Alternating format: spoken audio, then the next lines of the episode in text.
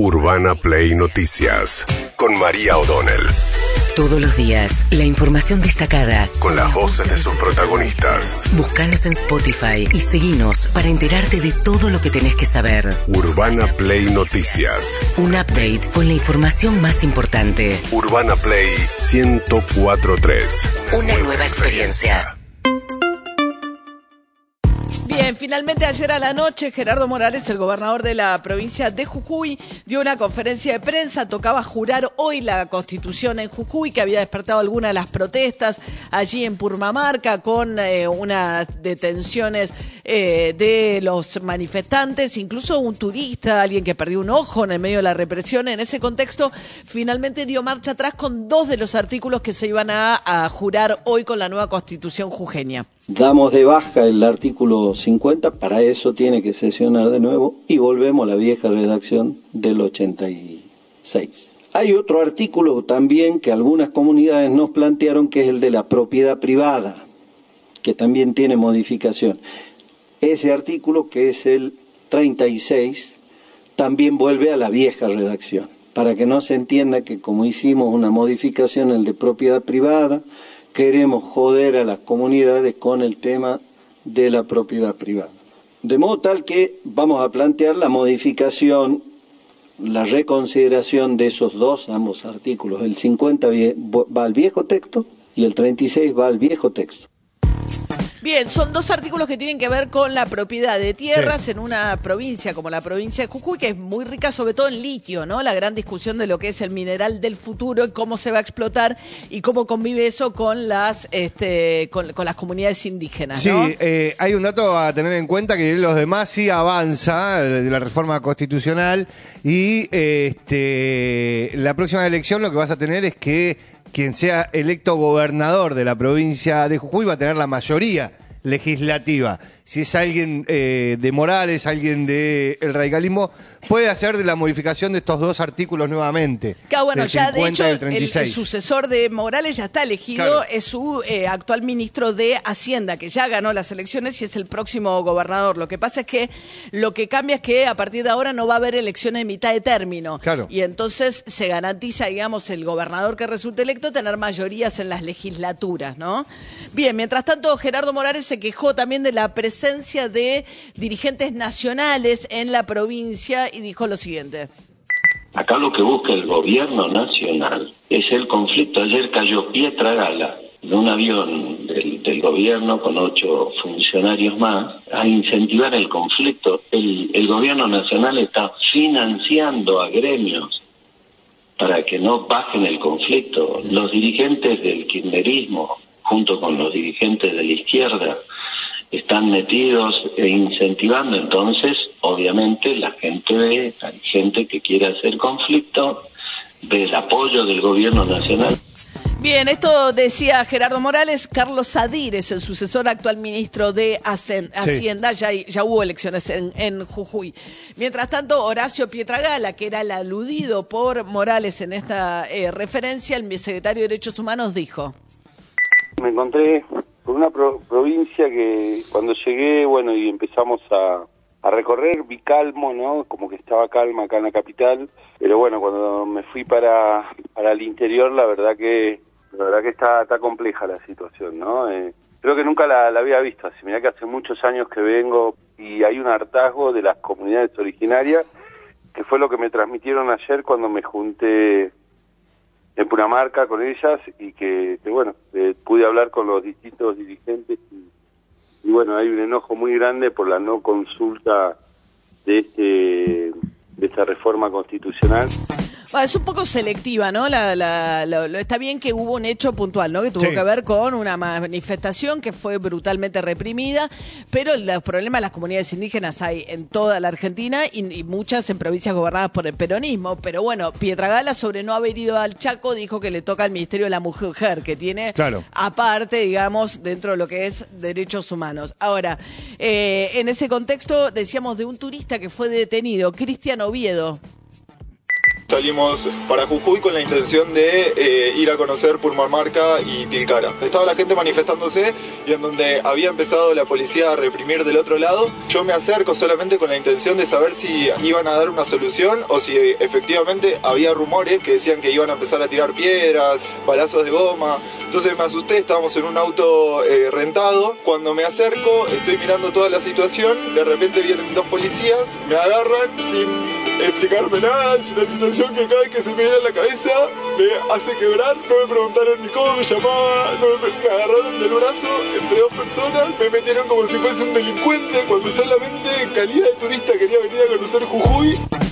Ahí va, un testimonio que muestra, lo, lo- digamos, cómo terminó, ¿no? La- ¿Cómo fue la represión que llevó adelante la policía eh, de Jujuy, donde había desde hombres deteniendo a mujeres, cosa que no se puede hacer, a personas de, De la civil, fuerza de civil deteniendo gente? Es una zona súper turística. Sí. Pumarmarca ha crecido muchísimo más turísticamente eh, Jujuy últimamente y es el epicentro del turismo en Jujuy, donde ocurrieron sobre la ruta 9, ¿no?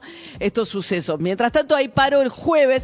Cetera también, Sí. la- la- el sindicato de docentes, que también es un poco selectivo respecto de qué provincia, qué conflicto se elige darle escala nacional. En este caso, va un paro los docentes a nivel nacional el jueves con paro de ATE y con paro también de la CTA. Hugo Yasky, el diputado nacional de la CTA, decía.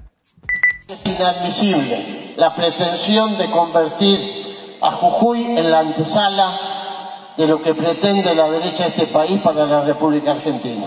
Hemos decidido convocar para el día jueves, en el marco de un paro nacional de los docentes, a raíz de los hechos de Jujuy, de un paro nacional de los estatales, a una movilización frente a la Casa de Jujuy a las 11 de la mañana.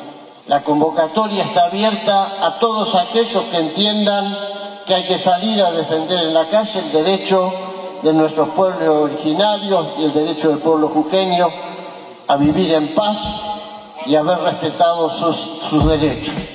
Bien, la verdad es que es un conflicto que llevó adelante la izquierda, mucho más que el Frente Sí. de Todos, que ahora un poco se sube a este conflicto porque está el contendiente Gerardo Morales, posible candidato a vice de la Reta, que salió también a defenderlo, tanto la Reta como Patricia Burrich. Pero la izquierda, digamos, ellos tienen ahí un muy buen resultado electoral. Sí. Nosotros hablábamos con Vilca, el de diputado de la izquierda. En un ratito vamos a hablar con Miriam Breckman, que estuvo toda la semana pasada en Jujuy, que son los que vienen acompañando a las comunidades originarias en eh, Jujuy. Mientras tanto, Chaco perdió duro en la paso eh, el gobernador Capitanich, en el contexto, por supuesto, de la este, investigación de lo que todo el mundo da por descontado, que es un femicidio, si bien no apareció todavía el cuerpo de Cecilia Citroski. Ayer la mamá Gloria Romano, muy valiente, está, sale una figura de verdad, como con una empuje para llevar adelante esto. Ayer una nueva multitudinaria marcha en resistencia a Chaco, reclamando eh, por el crimen de Cecilia. Y en ese contexto salió muy golpeado de la elección. Eh, Capitanich sacó el 36,8% de los votos, seis puntos menos que los dos candidatos juntos por el cambio sumados. En ese contexto, Juan Nahuel Pedrini, diputado nacional del Frente de Todos, se quejó de la presencia de los medios nacionales. Es la primera vez que tuvimos una elección bajo un asedio mediático implacable con los canales, los principales canales del país, eh, este, hablando de un hecho donde de un hecho este, de un femicidio que lógicamente eh, absolutamente todos repudiamos, pero me llamaba la atención que se hablaba de impunidad permanentemente con este, los responsables presos, o sea que impunidad cero, absolutamente, ¿no? Con, este, pero bueno, pero esa fue una situación eh, sumamente difícil. A ver, es cierto lo que dice el diputado en términos de que la justicia parece estar funcionando, pero el problema es cuando dijo Capitanich es un hecho policial al que le quieren convertir en un hecho político, que en una provincia donde las dos personas que están presas, eh, Mereciano Sena, su hijo y su pareja, son del centro, del núcleo del poder, que te manejan fondos públicos, eh, que son los que manejan un barrio entero, que administran, digamos, todo lo que tiene que ver con ayuda social, etcétera, y que eran además candidatos en la boleta Sí. Capitanich. O sea, tiene un hecho, evidentemente, esa impunidad está eh, atravesada también por la cercanía al poder, eh, necesariamente. Bueno, mientras tanto, Leandro Dero es el candidato a gobernador que salió mejor posicionado porque es de Juntos por el Cambio, es el que más votos sacó de Juntos por el Cambio y si se suman los votos de los dos candidatos de Juntos por el Cambio ganarían la elección. A ver qué decía eh, Leandro Cedro. La verdad que ayer sentimos realmente el, el acompañamiento en un clima muy muy difícil que se vive aquí en el Chaco porque cuando hablo de, oscuridad hablo de impunidad también, y esto es algo que lo venimos, yo soy actualmente diputado provincial y lo vengo denunciando hace mucho tiempo, hemos presentado pedidos de informe sobre la complicidad que hay con el gobierno, con los piqueteros, nosotros venimos realmente pronunciándonos hace mucho tiempo, dinero, complicidad, acá tenemos las calles cortadas todos los días, la ruta donde no se puede circular, la agresión al orden del día, y esta situación viene un poco a exponer esto que lo padecemos los chequeños a diario. Bien, el, radical, el radicalismo fue muy fuerte en la provincia del Chaco durante las, las gobernaciones de Ángel Rosas, sí. ¿no? Ahora Capitanich va por su cuarto mandato, está intentando lograr su cuarto mandato. Es una provincia que tiene un historial radical, digamos. Por eso además las principales dirigentes son más radicales que del PRO los que aparecen en esta elección. Mientras tanto, eh, Daniel Scioli eh, está recaliente con eh, Máximo Kirchner, con el kirchnerismo, porque dice que le ponen regla de juego imposible para ir a pelear en la provincia de Buenos Aires. Entonces, el presidente de la Nación ha tomado una definición clara, que haya paso. ¿Cuál es el problema? ¿De cuándo le tenemos miedo a la democracia, a la participación? Dejemos que la gente elija, ya bastante problema tiene para que le llevemos problemas encima discutiendo o sobre esta cuestión, Ahora, que es la esencia de la democracia, participación. Néstor Kirchner lo dijo, que florezcan mil flores caliente. ¿eh? Está recaliente. Está recaliente. Está recaliente, Está sí. recaliente. Eh, dijo que, y vuelve a amenazar con ir a judicializar el tema, cosa que a Cristina Fernández Kirchner la enfurece porque dice que el partido judicial, todos los jueces, todos, todos, todos, eh, en realidad eh, solo buscan perjudicarla a ella, son incapaces de investigar su al atentado en contra de su vida y que lo único que falta es que vayan a pedir que intervenga en la interna del partido No, y justicialista. aparte, como el Partido Justicialista se la pasa diciendo que el Poder Judicial en realidad es el Partido Judicial, ir a pedirle a ese Partido Judicial que defina tu interna es un poco complejo, por lo menos para el kirchnerismo. Bueno, muy bien, Lionel Scaloni, el entrenador de seleccionado argentino, después del triunfo ante Indonesia, eh, a, eh, 2 a 0, 2 a 0. con un golazo de paredes, el segundo, este, Eh, no, me acuerdo no me bueno. Cuti Romero. Cuti Romero, ahí va, mira. Bueno, sin Messi, ¿eh? pasaron la prueba, bien, ¿eh? el Sí. seleccionado argentino.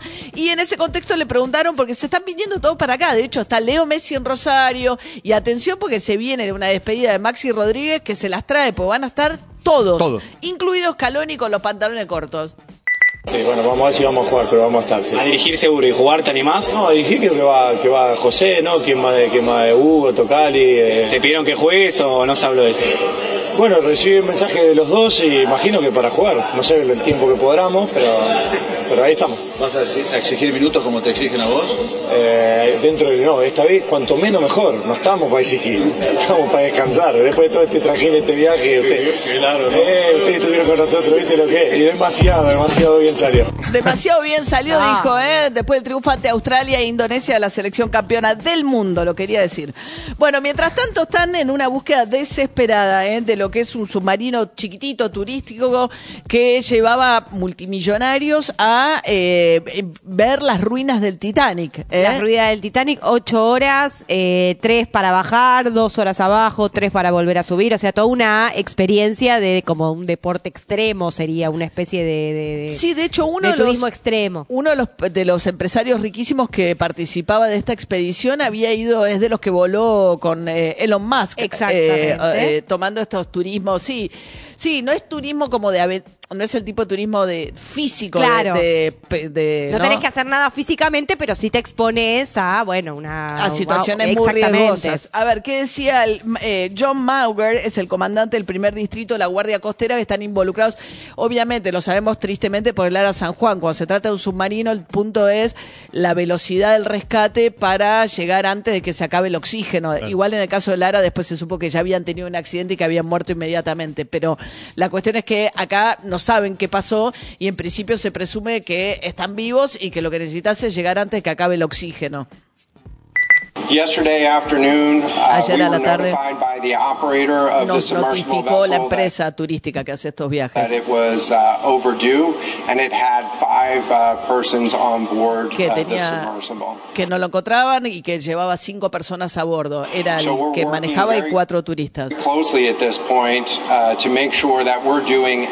Estamos haciendo do todo lo posible para localizar este submarinos y rescatar a los que están adentro. Our thoughts are with uh, the crew members Nuestros pensamientos uh, están on con board, todos uh, los que están allí, con sus familias.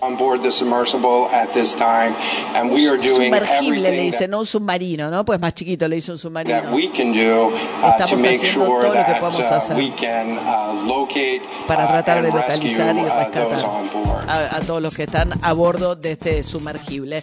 Eh, 250 mil dólares. 250 mil dólares el pasaje para ir. Sí, hay empresarios riquísimos, un inglés, un pakistaní. Mira que tenés que este, tener ganas de ver el Titanic tan cerca tan para pagar cerca, eso, 200. ocho horas. Sí, se ve que, bueno, claro, es esa idea de poder meterte en un submarino también, que tampoco está dado Claro. para mucha gente, ¿no?